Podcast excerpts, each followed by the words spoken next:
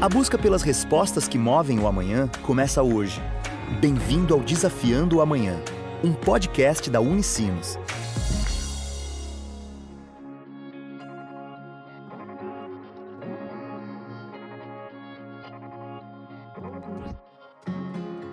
Olá! Está começando o Desafiando o Amanhã, o podcast da Unicinos. No episódio de hoje, vamos falar sobre a participação do curso de Gestão para Inovação e Liderança, o GIL, no projeto Sonhos e Sabores, realizado na ocupação Stay Gladder, em São Leopoldo. Conversamos com o estudante do GIL, Theo Eduardo Cancil, sobre como foi a participação da Unicinos no projeto Sonhos e Sabores o Gil atuou de certa forma como potencializador do projeto, porque o projeto Sonhos e Sabores ele já existia dentro da comunidade Steigleder, né? É um projeto em que mulheres empreendedoras se juntaram para fazer pães e vender dentro dessa comunidade, enfrentando todos os desafios assim de um novo empreendimento, né? Eh, elas foram lá e criaram esse projeto e botaram a mão na massa, literalmente. Mas acontece que essas mulheres elas precisavam de capital de giro, né? Precisavam de mais caixa e dinheiro para fazer o negócio girar, para poder fa fazer melhorias na cozinha que elas se encontravam. E foi aí que o Gil entrou. A gente entrou com um processo de captação de recursos uh, por meio de vaquinhas e doações e a gente conseguiu arrecadar 4 mil reais para ajudar né, essas mulheres, ajudar comprando formas, ajudar comprando mesa e equipamentos para elas poderem melhorar a produção dos pães. A participação do Gil nos Sonhos e Sabores foi pensada estrategicamente por um grupo de sete estudantes e professores do curso em São Leopoldo.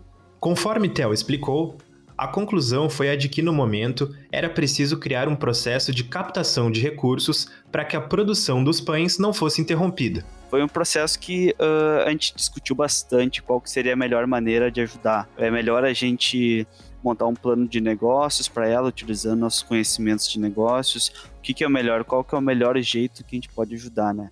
E a gente chegou à conclusão que o melhor a se fazer no momento era justamente dar esse empurrão inicial, sabe? Botar esse dinheiro no negócio para que as coisas pudessem acontecer com maior naturalidade e não, não fosse a única preocupação dessas mulheres sempre ter dinheiro para produzir os pães na semana seguinte. A ocupação Stay conta com aproximadamente 230 famílias, que aderiram positivamente à iniciativa e estiveram sempre presentes durante o trabalho. Com mais de 4 mil reais arrecadados na vaquinha online, Tel conta que foi emocionante apresentar os resultados do trabalho para a comunidade tinha uma, sempre uma representante com nós, né, nos ajudando, da Alaine, que era uma representante dos Sonhos e Sabores, né, que mora na comunidade de Steigleder. Ela estava sempre com nós, assim, falando, olha, a gente precisa de tal coisa, por isso, por isso, por isso, né, a gente não tem com quem deixar nossos filhos em casa, por isso a gente precisa produzir só uma vez por semana. Ela sempre compartilhava as dificuldades e os desafios que elas tinham que que passar por cima para conseguir uh, tocar esse negócio, né? E ela também falava, olha, a, ajuda de vocês é de grande importância, a gente dá muito valor, tanto que quando a gente apresentou o projeto final, né, quanto a gente tinha conseguido arrecadado, tinha várias várias figuras presentes da comunidade, claro que tudo de maneira remota, né, agradecendo muito, assim, até foi foi bem emocionante esse processo de fazer a entrega, né? Porque querendo ou não, tá no nome do projeto, né? Sonhos e Sabores. Era o sonho de muitas dessas mulheres ter essa padaria. Então, poder contribuir uh, com isso de alguma forma foi muito gratificante. Atuar junto a projetos sociais faz parte do DNA da Unicinos. A universidade está comprometida em desenvolver as competências humanas dos estudantes a partir de um currículo voltado para essas experiências. O trabalho do Gil no projeto Sonhos e Sabores é um exemplo real disso. Para a Tel, ter participado dessa iniciativa foi extremamente enriquecedor, tanto para sua trajetória acadêmica como para o seu desenvolvimento pessoal. Quando se trata de projetos sociais, assim, a gente sempre pensa que a gente está se doando, né?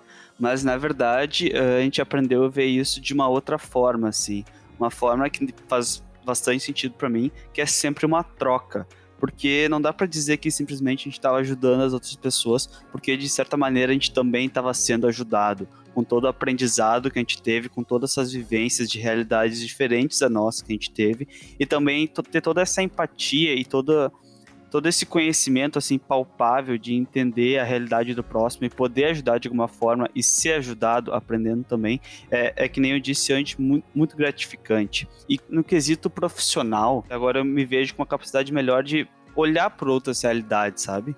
De eu conseguir ver, tá, o outro talvez ele não tá vivendo a mesma coisa que eu e tudo bem, talvez eu consiga ajudar ele de uma maneira, talvez o outro por ter uma visão de mundo diferente pode me ajudar também e assim construindo de uma maneira bem empática o futuro, né? E vamos chegando ao fim de mais um Desafiando o Amanhã, o podcast da Unicinos. Se gostou do episódio, compartilhe nas redes sociais e marca a Unicinos. Até a próxima. Tchau!